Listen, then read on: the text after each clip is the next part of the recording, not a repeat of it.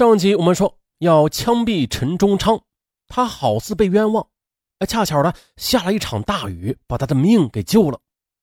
他的老爹爹陈明道啊，瞅准时机去找到一个叫秦院长的人去喊冤。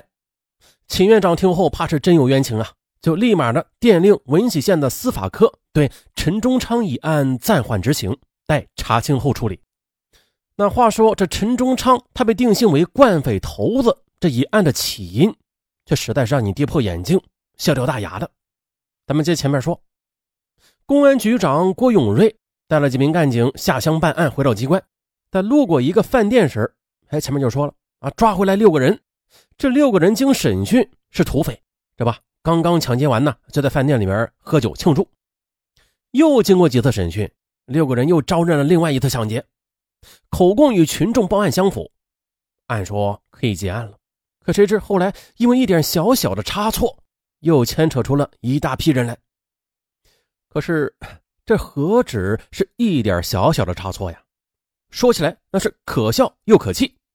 原来一位成审的警察犯昏，明明是六名罪犯均已经到案，他呢也不知道是眼花了还是怎么办，扳着手指头算来算去的，却只算出了五个来。也就是说，还有一个没有归案。哎呀，这可怎么行啊！汇报上去，局长郭永瑞吃惊道：“哎呀，跑了一个啊！也就是说，还有一个劫匪在流窜啊！怪不得最近社会上还有劫案呢。”于是就指示干警们对到案的五个劫匪穷追猛打，不但要把那个没有落网的劫匪给供出来，还要深挖细找，挖出更多的土匪。于是呢，这新的一轮的审讯开始了，审讯对象依旧是六个人，但似乎仍旧只算作五个。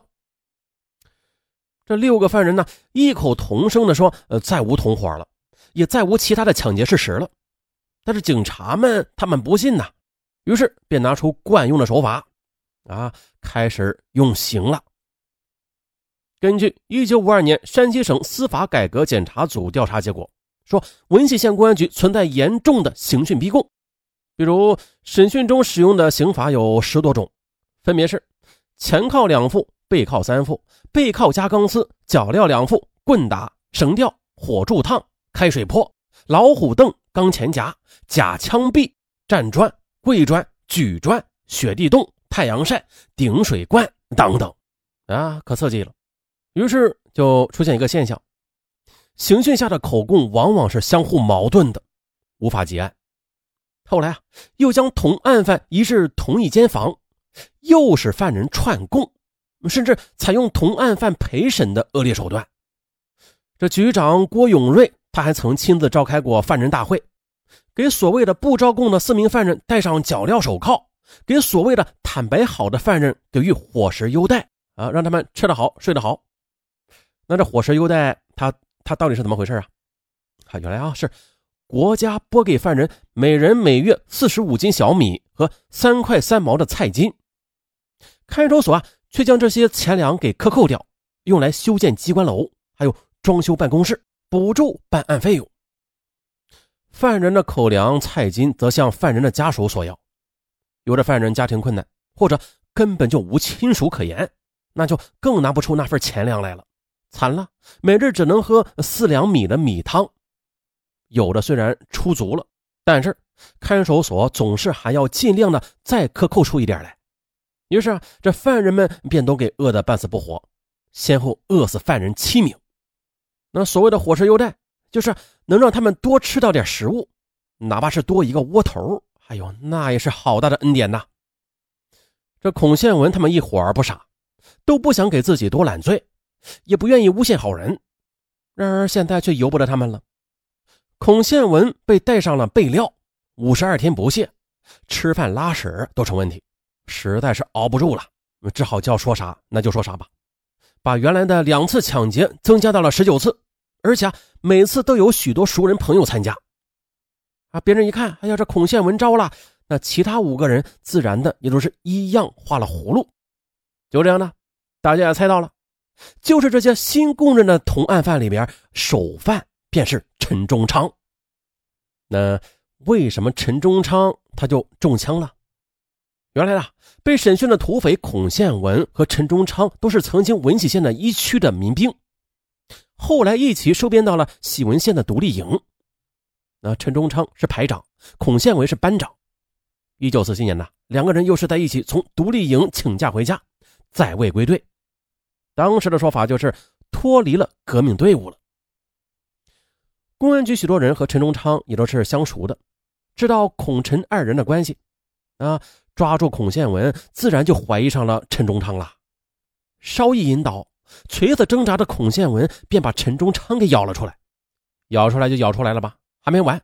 陈忠昌的朋友、战友也都一个个躺着中枪了，其中就有南宋村的聂子安、张基友、王世元、徐水珍、郭泉水、聂银管，还有下县刘山村啊，就是与南宋村交界的严立友、李管路，连同陈忠昌。共是九个人，哎呀，这下好啊！一下子抓住了这么多土匪，这当然是公安局为社会治安做出的一大贡献呐。局长郭永瑞向县委汇报，很受称赞。一九四九年九月二十二日夜深人静时，公安局又出动了大批警力，将陈忠昌等九人一并抓获了，关进了监狱。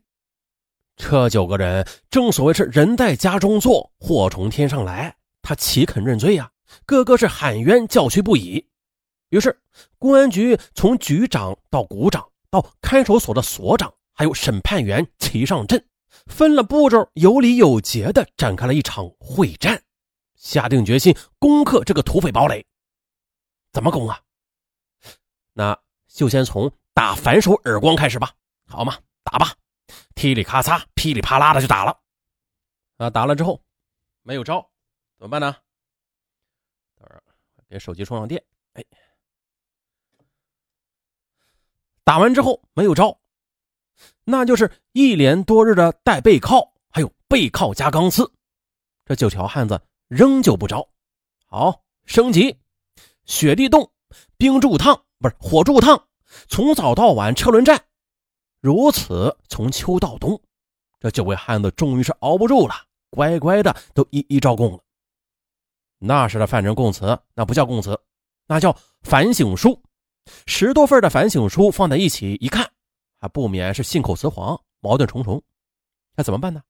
老办法，相互的换间房，相互通气，又命所有人反省书由孔宪文一支笔来写。孔宪文积极表现，不敢怠慢。可无奈这抢案太多了，还有杀人、越狱、武装抵抗、归队等情节。再加上每次犯罪又是团伙性质，那谁指挥啊？谁参加？谁带前？谁带后？作案过程分赃情况，那真是个千头万绪啊！这比写一本长篇小说还要复杂呢。孔宪文他一支笔又怎能顾得来呀？他只好先抓大头吧，啊，反正是粗线条上尽力一致。不过最后难免是仍旧漏洞百出。哎，不过的总比原先那风马牛不相及的情形好多了。就这样，一九五零年的年末，陈忠昌股匪抢劫案终于了了结。而此时的文喜还没有检察院呢，也没有法院，均是由县政府所属的司法科代行法院职责。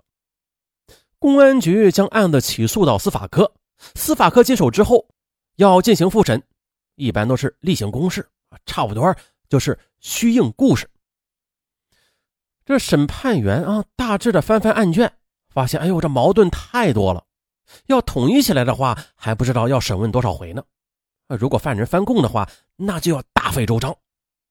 于是呢，便想了个法子，在复审之前，索性的把陈忠昌以及孔宪文十多人关押到一个大牢房里，让他们互相的交流，统一口供。可谁知这么一关，反而生出很多事端。一伙人先是相互埋怨，这个说：“你小子行啊，平白无故的诬赖老子干啥？老子哪点亏待你了？”哎那个回答：“哎，我我咬你吃屎，但但是你有种，你别承认呐。那就就就算你你吃不住家伙吧，那咋能又抢劫又杀人又越狱啊？啊，再说了，你就不能说轻一点，少咬几个吗？哎，你是娘的你，那由得了我吗？我愿意吗？还给你栽赃，不也是给我栽赃吗？”这时，孔宪文他也叫屈了：“谁不是啊？我们几个只抢过两回，可是打的受不了，一口气招了十九回，人家他妈又嫌多，给减成了八回。我谢谢了他们。陈忠昌说了：“你你们都别抱怨了吧啊！再冤枉能有我冤枉吗？我这分明是死罪呀，不也认了？我他妈我去做鬼，我做鬼去杀人抢劫。”这一下子都沉默了。沉默过后，便相互的体谅起来。于是第二天早上约定了一起反共。